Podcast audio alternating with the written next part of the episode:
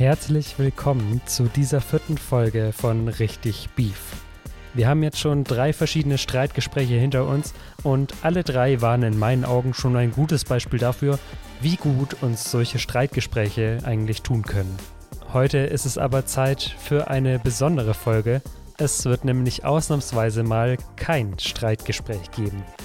Und deshalb erscheint diese Folge auch nicht wie gewohnt an einem Donnerstag, sondern an einem Freitag, einem besonderen Freitag. Denn heute ist der Weltethos-Tag. Und auch dieser Podcast hier läuft ja auf dem Projekt Weltethos-Kanal. Für mich bietet sich damit heute die Gelegenheit, mal zu fragen, richtig Beef, was bedeutet das eigentlich? Wie gelingt es uns richtig zu streiten? Wie können uns persönlich dabei die Weltethos-Werte helfen? Und hilft Streiten eigentlich gegen Spaltung? Um diese Fragen zu beantworten, habe ich mich mit verschiedenen Akteurinnen und Akteuren aus dem Projekt Weltethos unterhalten und auf meiner Suche nach Antworten könnt ihr mich jetzt begleiten. Und diese Suche, die beginnt mit dem Wert Gewaltlosigkeit. Dass wir Konflikte und Auseinandersetzungen nicht mit körperlicher Gewalt lösen, das sollte ja wohl eigentlich klar sein. Aber Gewalt gibt es ja auch in anderen Bereichen, wie zum Beispiel der Sprache. Und da wird es für mich jetzt interessant. Ich habe also einen kleinen Ausflug in die Stiftung Weltethos gemacht und habe mich da mit Nadja Dornes unterhalten. Sie ist dort Leiterin der Pressearbeit und einer ihrer Themenschwerpunkte liegt auf gewaltfreier Kommunikation. Mich hat aber zuerst mal interessiert, was denn dieser Wert Gewaltlosigkeit eigentlich bedeutet. Also im Weltethos-Zusammenhang kommt natürlich jeder, wie du gerade auch schon gesagt hast, als erstes auf das ähm, na, Fäuste und Waffen schweigen lassen um ähm, dann ins Gespräch zu kommen. Aber genau das bedeutet es dann auch im Weltethos, dass wir auch im Gespräch versuchen, gewaltfrei zu kommunizieren. Also auch im Gespräch einen anderen nicht beleidigen, nicht zu seelischen und physischen Verletzungen zu kommen. Du bist jetzt schon ein bisschen auf die Sprache auch eingegangen. Äh, wie kann man denn Gewaltlosigkeit denn in seine Sprache integrieren? Ich würde sagen, das ist gar nicht so einfach, weil wir ja ähm, einfach mit Sprache groß werden und auch so erzogen werden. Das Einfachste wird natürlich oder ist natürlich einfach zu versuchen, sowas wie Drohungen, ähm, Verletzungen, Diskriminierung, ähm, einfach Begriffe, wo man eigentlich schon weiß, dass man so jemand anders nicht ansprechen sollte, wegzulassen. Ähm, schwieriger wird es dann natürlich mit den Dingen, die wir einfach gewöhnt sind. Also wir kennen das aus unserer Erziehung, dass man viel muss, dass man viel soll. Das haben wir in unserer Sprache einfach so drin, weil ähm, die meisten, würde ich jetzt mal sagen, so groß werden. Ähm, und ich glaube, da kann man versuchen, sich selbst immer wieder daran zu erinnern und zu versuchen, das auch wegzulassen. Also andere nicht zu bewerten, andere nicht zu vergleichen, ähm, nicht Dinge vorauszusetzen. Und ähm, ganz wichtig, denke ich, ist auch, dass man versucht, seine Gefühle und Bedürfnisse auszudrücken, aber dabei nicht den anderen zu beschuldigen. Also mehr bei sich zu bleiben und aus der Ich-Perspektive zu sprechen. Jetzt ist es ja in Konfliktsituationen oft so, dass man ähm, auch mal sauer wird oder emotionaler wird. Wie kann man sich denn in solchen Momenten trotzdem noch darauf besinnen? Wie kann man sich da trotzdem noch dran erinnern und es einhalten? Mhm, also ich glaube, eine, eine ne schöne Möglichkeit ist, ähm, erstmal den Gegenüber wahrzunehmen und zu sehen, dass da auch ein Mensch sitzt mit Gefühlen und dass man an der Stelle auch einfach bereit ist, sich einfach mal auf seine Perspektive einzulassen und zu sehen, ne, worum geht es dem anderen eigentlich, was möchte er eigentlich. Und ähm, da gibt es aus der gewaltfreien Kommunikation ähm, nach Rosenberg gibt es zum Beispiel die Möglichkeit der vier Schritte. Also dass man quasi als erstes anfängt, einfach seine Beobachtung zu schildern. Also in der Konfliktsituation gibt es ja meistens irgendeinen Triggerpunkt und diesen Triggerpunkt einfach mal zu genau zu beobachten und wirklich nach Zahlen, Daten und Fakten aufzuzählen. Also jetzt nicht irgendwelche Interpretationen zu bringen, sondern dem Gegenüber einfach die Situation zu schildern und im zweiten Schritt dann zu sagen, na, das hat mich verletzt, das hat mich ärgerlich gemacht, das hat mich traurig gemacht. Und im nächsten Schritt dann zu sagen, was das eigene Bedürfnis ist. Also, na, was würde ich mir eigentlich wünschen? Und ähm, dann eine Bitte zu formulieren. Die kann ganz einfach sein. Die kann auch erstmal sagen, einfach nur zu fragen, was hast du eigentlich von mir verstanden? Na, was hast du eigentlich von mir gerade gehört? Und einfach mal zu sehen, hat der andere überhaupt meinen, meinen ganzen Gedankengang folgen können? Oder halt auch schon eine Bitte zu formulieren. Also in einem Fall zum Beispiel, wenn keine Ahnung, die Freundin kommt immer zu spät und ich warte immer 30 Minuten, dann kann ja die Bitte am Ende auch sein, ich würde mir total wünschen, dass du einfach pünktlicher bist. Warum ist gewaltfreie Kommunikation so wichtig? Also ich denke, wichtig ist es, das habe ich ja gerade auch schon im Beispiel davor angeführt, wenn ich quasi nur mit Vorwürfen oder mit irgendwelchen Unterstellungen oder Interpretationen, die ich aus den Situationen habe, an mein Gegenüber herantrete, ne, dann hat er keine andere Wahl, als sich zu verteidigen. Und dann schaukelt sich so ein Gespräch einfach gerne hoch. Man kennt es dann aus dem Alltag, ne, jeder verteidigt sich und äh, man redet sich immer mehr in Rage. Am Ende sind beide verärgert und man hat eigentlich kein gemeinsames Fazit. Wenn ich jetzt aber versuche, konstruktiv und eben gewaltfrei an so ein Gespräch heranzugehen, habe ich einmal die Chance, dass ich ne, zu einem Ergebnis komme. Also ich habe auch schon viel in so ähm, gewaltfreien, ähm, also wenn ich die gewaltfreie ähm, Kommunikation angewendet erlebt habe, dass dann die Personen eigentlich am Ende gemerkt haben, ach, da ist eigentlich gar kein Problem. Wir haben einfach nur aneinander vorbei kommuniziert und uns gegenseitig beschumpfen, aber wenn wir mal richtig geguckt haben, ne, das Problem ist eigentlich weg. Und das Spannende ist dann auch wirklich, dass man in andere Perspektiven eintauchen kann. Wenn ich mich darauf einlasse, auf das Gespräch und wirklich herausfinde, um was es meinem Gegenüber eigentlich geht, dann erlebe ich euch so ein bisschen ein Stück weit eine ganz andere Welt und kann da eintauchen. Und ähm, dann kann man, nicht immer wird es so sein, dass man einer Meinung ist, auf keinen Fall, aber man kann dann eher den anderen verstehen und vielleicht auch einfach seine Meinung akzeptieren und so einfach stehen lassen. Mhm. Bei richtig Beef steckt ja auch schon das Wort Beef drin. Kann ja auch mal wirklich einen Streit geben. Und das kann doch auch eigentlich manchmal richtig gut tun, sich mal so zu fetzen. Ja, auf jeden Fall. Also ich glaube, das äh, wäre auch gelogen, wenn man jetzt immer sagen würde, ich führe meine Gespräche nur noch gewaltfrei und das ist ähm, ähm, jetzt hundertprozentig immer nach quasi äh, na, nach Anleitung des Gesprächs. Es gibt auch ähm, in der gewaltfreien Kommunikation spricht man immer von Stühlen und der zweite Stuhl ist der Stuhl, ähm, du bist schuld. Also da bist du in der Situation, der andere ist schuld, der andere ist doof, der andere ne, versteht mich einfach nicht. Und das ist dann auch die Situation, wo man so richtig raushaut und den anderen eigentlich beschuldigt und beschimpft und einfach mal Dampf ablässt über die ganze Situation. Wichtig ist, glaube ich, aber auch, wenn man Dampf ablässt, dass man den anderen jetzt nicht beleidigt und ne, mit Schimpfwörtern oder diskriminiert oder sonstiges, sondern einfach ne, mal über die Situation streitet aber am Ende dann wieder zurückfindet zu dem Austausch und dem Dialog, um einfach zu schauen, was geht es dem anderen. Aber ich würde nicht leugnen, dass man einfach auch mal Dampf ablassen muss. Und weil ich jetzt eben schon mal in der Stiftung war, bin ich für den nächsten Wert einfach mal direkt dort geblieben und habe mich mit Dr. Stefan Schlensock unterhalten. Er leitet die Stiftung Weltethos schon seit 25 Jahren und könnte mir wahrscheinlich zu jedem der Weltethos-Werte alle meine Fragen beantworten. Ich habe mich mit ihm aber über den Wert Gerechtigkeit unterhalten.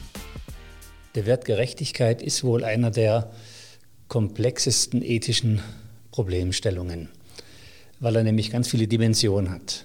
Wenn man es stark vereinfacht sagen möchte, gibt es eine quantitative und eine qualitative Dimension. Also quantitativ ganz simpel, Sie haben vier Kinder, zwei Tafeln Schokolade.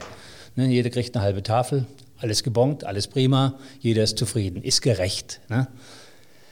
Jetzt, wenn es zum Beispiel darum geht, Lebensmittel an Bedürftige zu verteilen, wird es komplizierter. Kriegen alle gleich viel? Kriegen die Schwachen vielleicht mehr? Das heißt, sie brauchen andere Maßstäbe, die sie einführen, also qualitative Betrachtungsweise. Noch spannender wird es zum Beispiel, wenn es um Leben und Tod geht. Ja? Sie haben eine Gruppe, es geht um Überleben, Sie haben ein begrenzte äh, begrenztes Kontingent an, an Essen. Kriegt vielleicht der Stärkste am meisten, weil der dafür sorgen kann, der Gruppe zum Überleben zu verhelfen? Ist das gerecht? Das heißt, Sie kommen sofort in ein ethisches Dilemma rein. Im Zwischenmenschlichen wird es noch komplizierter. Ne? Wenn Sie Mitarbeiter haben, wie behandeln Sie Ihre Mitarbeiter gerecht? Ja? Sie achten auf die verschiedenen Talente, auf die Fähigkeiten. Der eine ist zurückhaltender, der andere ist so ein Alpha-Tier und so weiter. Wie werden Sie denen gerecht? Ne? Und das wird sehr kompliziert. Das heißt, Sie brauchen viele, viele Faktoren, die Sie da einberechnen. Und ganz grotesk wird es dann im Sport zum Beispiel. Ja? Fair Play, ja? da geht es auch um Gerechtigkeit. Einer läuft aufs Tor, beim Fußball, kriegt per Handspiel den Ball, schießt ein Tor. Der Schiedsrichter hat es nicht gesehen, das Handspiel. Ist gerecht, weil es regelkonform ist, Tatsachenentscheidung, das Tor wird gegeben. Fair Play hieße in dem Fall aber, dass der Spieler sagt, nee, unerlaubt Handspiel gemacht, das Tor wird nicht gegeben. Die einen finden das ungerecht, die Mitspieler sagen, oh, bist du blöd, ja. Die anderen sagen, nee, ist richtig, ist Fair Play. Ich habe viele Jahre beim DFB in so einer Kommission gearbeitet, wo es um Fair, um Fair Play ging. Und es gibt zum Glück Sportler, die das so handhaben. Und daran, an diesen wenigen einfachen Beispielen sehen Sie, wie kompliziert das Thema Gerechtigkeit ist. Ja, man sieht auch schon, dass es eigentlich auf fast alle Ebenen im Leben und in der Welt anwendbar ist. Wie ist es denn bei Gesprächen? Wie kann man den Wert Gerechtigkeit darauf beziehen oder in Streitgesprächen?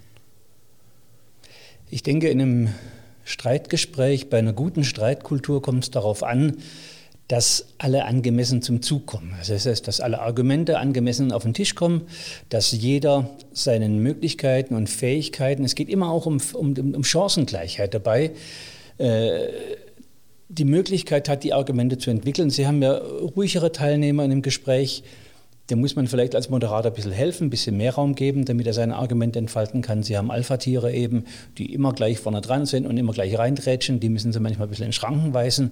Das heißt, es geht wirklich darum, Chancengleichheit herzustellen, damit dann auch am Ende eine faire Meinungsbildung möglich ist. Mhm. Sie haben jetzt schon Moderator angesprochen. Wenn es jetzt keinen so einen Schiedsrichter gibt, wie kann dann Gerechtigkeit gewährleistet werden? Ich empfehle in solchen Situationen, nicht nur in Fragen der Gerechtigkeit, auch in anderen ethischen Fragen immer die ganz einfache goldene Regel. Andere so zu behandeln, wie man selber auch behandelt werden will, oder andere nicht so zu behandeln, wie man selber nicht behandelt werden will. Das heißt, sich selber auch mal zu beobachten, wenn ich in einem Gespräch mit anderen bin oder in einem Streit mit anderen bin, ja, will ich jetzt so behandelt werden? Will ich mich solchen Argumenten auf diese Weise ausgesetzt wissen oder sehen? Und ich denke, wenn man diese einfache Spielregel als normativ so im Hinterkopf hat, dann ist es auch möglich, dann zu einer vernünftigen und fairen Gesprächshaltung zu finden. Also das ist auch was, was jeder selbst tun kann dann, sich einfach eben auf diese goldene Regel einfach besinnen? Selbstverständlich, dafür ist er gedacht, mhm. dafür ist er entwickelt worden. Wir kennen die seit zweieinhalbtausend Jahren in der Menschheitsgeschichte nicht ohne Grund. Mal angenommen, ich befinde mich selbst in so einer Situation, in einem Gespräch, in einem Streitgespräch. Woran erkenne ich dann Ungerechtigkeiten, die vielleicht nicht so offensichtlich sind? Und wie kann ich dann reagieren? Wie kann ich mich dann verhalten? Na, wenn Sie sie selber erleben, die Ungerechtigkeiten, dann spüren Sie das. Ja, jeder Mensch hat ja ein ethisches Sensorium. Ne? Und jeder Mensch, kein Mensch will unfair behandelt werden, kein Mensch will Gewalt erleiden, kein Mensch will gemobbt werden und so weiter. Das heißt, wenn Sie selber betroffen sind, dann spüren sie das. Und ob sie das spüren, wenn sie das einem anderen antun, das hängt vor allen Dingen von ihrer eigenen Empathiefähigkeit ab. Und das kann man jetzt nicht generalisieren. Ja? Es gibt Menschen, die haben vielleicht weniger Empathiefähigkeit, die merken das nicht, die benehmen sich immer wie eine Dampfwalze in einem Gespräch. Aber ich denke, sowas kann man lernen. Und das ist ja heutzutage auch ein großes Thema, Empathie, auch gesamtgesellschaftlich. Und ich denke, da kann man auch sehr an sich arbeiten. Meine Suche ging dann im Weltethos-Institut weiter. Und da habe ich mich zuerst mal mit Dr. Christopher Gohl unterhalten. Den kennt ihr noch aus der ersten Folge, als er mit Bernd Villhauer darüber geredet hat, wie wir Werte lernen. Bei unserem Gespräch ging es jetzt um seinen Lieblingswert, nämlich Partnerschaftlichkeit. Es geht eigentlich um die Partnerschaft der Geschlechter, kann man sagen. Eigentlich geht es um die Partnerschaft derer, die unterschiedlich sind. Und es braucht natürlich eine formale Gleichberechtigung, das ist das eine, aber es setzt eben auch informelle Augenhöhe voraus und Anteilnahme. Und ähm, mich fasziniert der Wert äh, der Partnerschaft eigentlich deswegen besonders, weil er verwandt ist, aber eben nicht das gleiche ist wie die goldene Regel. Ähm, die Reziprozität diese, dieser goldenen Regel, wie du mir, so ich dir, ähm, die setzt ja eigentlich eine Art Symmetrie voraus. Ja, wir setzen uns das Gleiche voraus und das ist äh, eine, eine gute, ein guter Anspruch aneinander, aber in der Realität sind wir natürlich häufig asymmetrisch, sehr ungleich. Ja, auch in, einer, in, einer, ähm, in einem Konflikt, in einer Beziehung. Und ich glaube, Partnerschaft hilft, sich diese Asymmetrie ähm, bewusst zu machen und trotzdem sich klar zu machen, dass eine Partnerschaft eben nur gelingt, wenn beide Seiten miteinander arbeiten, wenn sie die Unterschiede würdigen, wenn sie als Partner eben Part, Teil einer gemeinsamen Aktivität, einer gemeinsamen Anstrengung, eines gemeinsamen Engagements sind. Und ich glaube, das hilft dann auch in Konflikten. Richtig Beef, da geht es ja um Konfliktgespräche. Wo fängt der Wert Partnerschaftlichkeit an? Fängt er schon vor dem Gespräch an oder erst währenddessen? Ich glaube, in dem Moment, wo wir uns auf ein Gespräch einlassen, wie bei Richtig Beef, äh, sind wir schon Part, Teil, Partner äh, in einem gemeinsam, in einer gemeinsamen äh, Anstrengung, nämlich eigentlich einander ja zuzuhören. Äh, und möglicherweise gehen wir herein und wir wollen die besseren Argumente haben und die andere Person überzeugen von, äh, von, unserer, von unseren Perspektiven. Aber da anerkennen wir eben auch schon, dass die andere Seite andere Perspektiven hat und andere Prioritäten setzt und auch mit anderen Prinzipien und anderen äh, Beobachtungen reingeht. Und das Spannende an richtig Beef ähm, ist ja dann eigentlich, finde ich, wenn sich im Gespräch genau diese unterschiedlichen Ps erhellen, ja, die unterschiedliche Problembeschreibung, die unterschiedlichen Perspektiven, die unterschiedlichen Prinzipien und dann die, auch die unterschiedlichen Prioritäten, ähm, die da drin stecken und die alle auf die Person, auf die, äh, die teilnehmen, dann zurückspiegeln. Wie kann ich denn, wenn ich mich in einem Streitgespräch befinde, wie kann ich mich denn da auf diesen Wert der Partnerschaftlichkeit besinnen? Hm, ich glaube, das eine, äh, Partnerschaft jetzt traditionell gesprochen ist, glaube ich, äh, auch wenn wir merken, dass wir, äh, wenn zwei unterschiedliche Geschlechter miteinander äh, diskutieren oder Menschen, die unterschiedliche Geschlechter repräsentieren, dann äh, ist wichtig, dass wir uns bewusst machen, dass da auch Rollenerwartungen mitschwingen, die wir selber haben, die an uns gestellt werden. Und ich glaube, wichtig ist in jeder, in jedem partnerschaftlichen Gespräch, egal wer dabei ist, wenn wir jetzt also nicht nur die Geschlechter, sondern überhaupt die Diversität der, der Teilnehmenden äh, beobachten, dann ist, glaube ich, wichtig, dass wir Rollenbewusstsein haben. Ja, dass wir äh, Bewusstsein dafür haben, dass es unterschiedliche Rollen gibt, dass wir mit unterschiedlichen Rollen und Erwartungen äh, äh zu, zueinander kommen und dass wir uns aber im Sinne, ich sage mal, der gemeinschaftlichen Anstrengung eines lohnenden, eines gelingenden Gesprächs, dass wir im Augenhöhe, uns um Augenhöhe bemühen. Also Partnerschaft insofern einerseits anerkennen, dass wir unterschiedlich sind und zweitens aber uns auf Augenhöhe gemeinsam sozusagen engagieren. Mhm. Gibt es da praktische Methoden, wie man sich dessen klar werden kann? Naja, ich glaube, in der Gesprächsführung ähm, können, so ist es ja in der Mediation eben auch, eigentlich kann der Versuch unternommen werden, dass äh, wir die, wenn wir einen Konflikt haben, ja, dass wir den anderen, die andere äh, sozusagen rausnehmen aus, den, aus dem verworrenen Knoten des Konfliktes, ja, und dann bleibt üblich sozusagen der sachliche Knoten ähm, der Lebensfäden, die wir da äh, verhandeln ja, und die wir zu einem gelingenden Leben zusammenspinnen wollen. Ähm, und wenn wir, wenn wir diese Abwicklung machen können, dass wir erstmal, ich sag mal, helfen, dass wir einander zuhören, uns anerkennen äh, und auch verstehen, äh, auch, auch verstehen, was die andere Person sagt, ähm, dann sind wir eigentlich auf einem guten Weg zur partnerschaftlichen Problemlösung. Mir gefällt ein, ein Diskurs, den ich erst kürzlich jetzt angefangen habe wahrzunehmen von Hartmut Rosa über Resonanz. Ähm, die Idee ist eigentlich, dass wir sozusagen in einem schwingenden System sind ähm, und dass wir äh, in dem beide Seiten, beide eigene Stimmen sich wechselseitig anregen und dann einen gemeinsamen Klang erzeugen. Ja, und ich finde es eigentlich eine schöne, äh, ein schönes Bild, ja, auch gerade für ein Streitgespräch. Wir bringen unsere eigenen Stimmen mit, ähm, aber wir kalibrieren sie sozusagen auf die andere Person und versuchen, in, ja, gemeinsame, einen gemeinsamen Klang zu erzeugen, einen gemeinsamen Wohlklang am Ende. Ähm, muss ja nicht äh, ein, ein gemeinsames Lied sein mit einem gemeinsamen Refrain, aber doch eben ein, mhm.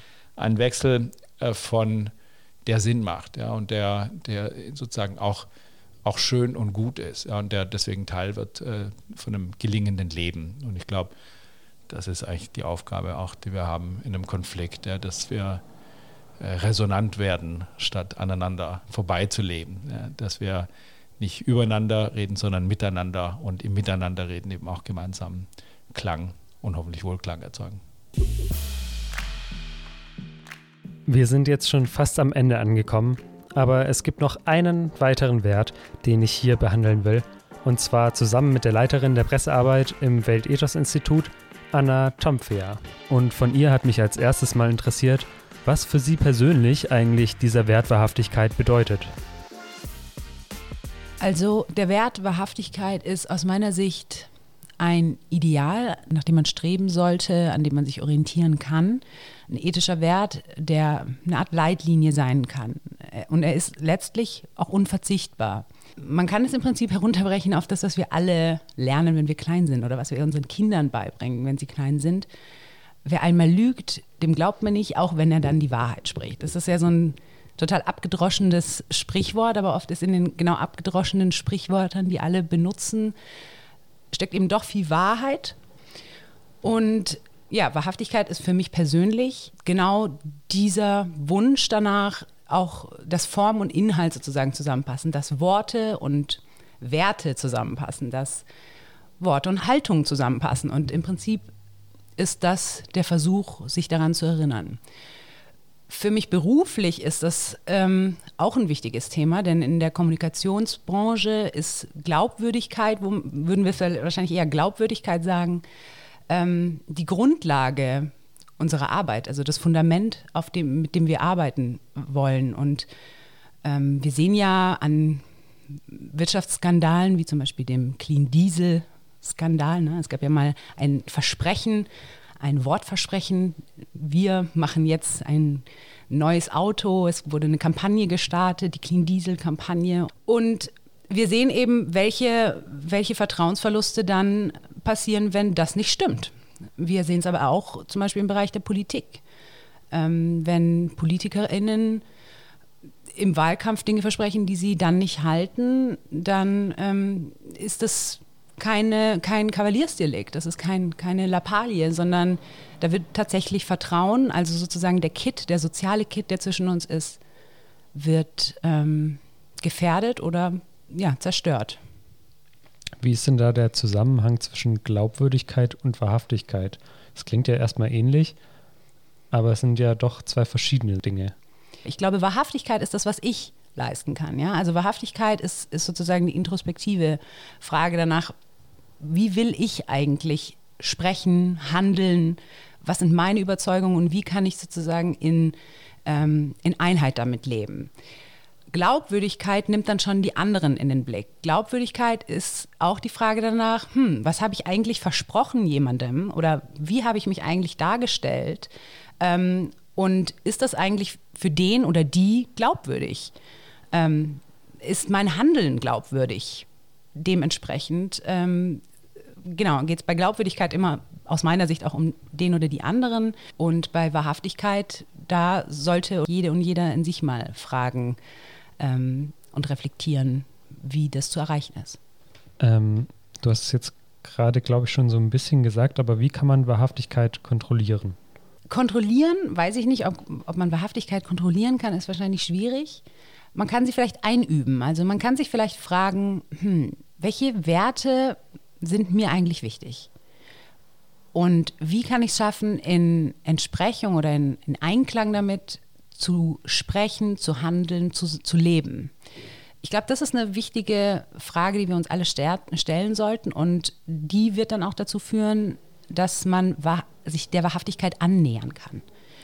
Ähm, und dann sollte man vielleicht sich auch vergewissern, dass wir alle ja natürlich ähm, nur einen Ausschnitt unserer Werte, unserer Überzeugungen, unserer Emotionen in einem Gespräch oder, oder in, einer, in einer Auseinandersetzung zeigen. Insofern ähm, ist es auch, glaube ich, wichtig, sich immer wieder hinterher zu fragen, hm, äh, war das jetzt eigentlich in Ordnung? War das, entspricht das eigentlich mein, mein, meinen Standpunkten? Ähm, oder habe ich hier vielleicht versucht zu blenden? Habe ich hier vielleicht versucht ähm, zu beschönigen, zu kaschieren? Habe ich hier vielleicht auch einfach was verschwiegen? Das sind sicherlich alles Fragen, die dazu helfen können, ähm, in dieser Reflexion einfach wahrhaftiger zu werden und die dann bestimmt auch zu wahrhaftigeren Gesprächen führen können. Also wir haben jetzt vier Werte gehört. Wir können versuchen, gewaltfrei zu kommunizieren. Dafür müssen wir einander zuhören, offen für andere Perspektiven sein und Kritik nicht immer gleich persönlich nehmen und uns auf ZDF besinnen, auf Zahlen, Daten und Fakten. Gerechtigkeit spielt in allen Bereichen des Lebens eine wichtige Rolle und ist stark mit Empathiefähigkeit verbunden. Aber auch das kann man erlernen. Partnerschaftlichkeit erinnert uns daran, dass zu einem Streitgespräch nicht nur eine Partei gehört, sondern immer mehrere Stimmen, die gleichberechtigt vertreten sein müssen. Dafür müssen wir uns unsere Rollenbilder auch bewusst werden und sie auch mal durchbrechen. Und zuletzt noch Wahrhaftigkeit, was erstmal völlig klar und grundlegend klingt, aber gar nicht so leicht einzuhalten ist. Wir müssen uns dafür immer wieder selbst hinterfragen und reflektieren. Und das gilt eigentlich für alle Werte. Wenn wir das beachten, dann können sie uns dabei helfen, richtig zu streiten und damit auch zu Lösungen zu kommen. Für mich ist es jedenfalls etwas, was ich versuchen werde, in der Zukunft mehr zu beachten. Und ich hoffe, dass auch ihr was für euch aus dieser Folge richtig Beef mitnehmen konntet. Ich hatte ja in der ersten Folge gesagt, dass dieser Podcast ein Studienprojekt ist. Und dieses Studienprojekt ist mit dieser Folge hier beendet. Aber ich glaube, dass es da noch viel mehr Themen gibt, über die gestritten und gesprochen werden möchte. Und wir haben bestimmt auch noch nicht alle Gesprächstypen gehört, die es zu hören gibt. Und deshalb wird dieser Podcast auch noch weitergehen. Nicht mehr wöchentlich, aber er geht auf jeden Fall weiter. Deshalb abonniert gerne den Kanal, damit ihr auch nicht verpasst, wenn dann eine neue Folge richtig Beef erscheint. Und wenn ihr euch noch mehr zum Thema Weltethos interessiert und was es mit den Werten in anderen Bereichen als Streitgesprächen auf sich hat, dann könnt ihr auch gerne unsere Newsletter abonnieren. Die habe ich euch in den Show Notes mal verlinkt. Ich bin euch aber noch eine letzte Antwort schuldig, nämlich auf die Frage, wie Streiten denn jetzt gegen Spaltung helfen kann. Und das erzählen euch jetzt nochmal meine Interviewgäste. Ich sag schon mal Tschüss und freue mich, wenn ihr bald wieder dabei seid, wenn es eine neue Folge Richtig Beef gibt und dann auch wieder ein neues Streitgespräch. Bis dann. Streiten kann gegen Spaltung dann helfen, indem wir feststellen, was sind eigentlich die Positionen des einen oder der anderen und vor allem dann, wenn wir eben uns immer auch vor Augen führen, dass wir einen gemeinsamen Zielhorizont haben müssen, dass wir ihn finden müssen. Erst dann macht Streiten gegen Spaltung wirklich Sinn. Indem man eine Gesprächskultur entwickelt, in der auch unterschiedlichste Argumente Platz und Raum haben und unterschiedlichste Positionen. Das Schlimmste, was Sie in einer Gesellschaft anrichten können, ist, dass Sie Deutungsmonopole errichten und Mehrheiten generieren, wo Minderheiten unten durchfallen. Das heißt, Spaltung verhindern heißt, alle zu Wort kommen lassen und dann in einer fairen Gesprächskultur auch, in einer demokratischen Gesprächskultur auch die Dinge dann ausdiskutieren. Es gibt nicht in der GfK das Zitat, ähm, ich weiß, dass ich nicht weiß und bin offen, das Wunder deiner Welt durch dich zu entdecken. Und ich finde, das zeigt eigentlich die ganze Chance des Streiten durch ein konstruktives und wertschätzendes Gespräch oder einen konstruktiven und wertschätzenden Streit ohne Beleidigung hat man die Chance, andere Perspektiven und eben andere Denkweisen einfach kennenzulernen. Das heißt also, auch wenn man am Ende vielleicht nicht einer Meinung ist, kann man am Ende dann die andere Seite besser verstehen und sich vielleicht dann auch die Meinung des anderen akzeptieren. Und ich glaube, oft im persönlichen Konflikt passiert auch einfach, dass das Problem dann von selbst gelöst ist. Ich glaube, Streiten ist der erste Schritt die Spaltung zu überwinden, weil äh, wir sozusagen über die Spaltung das Netz der, des gemeinsamen Gesprächs legen ja, und weil wir anfangen, die, die Spaltung äh, im Aufeinanderhören zu überwinden.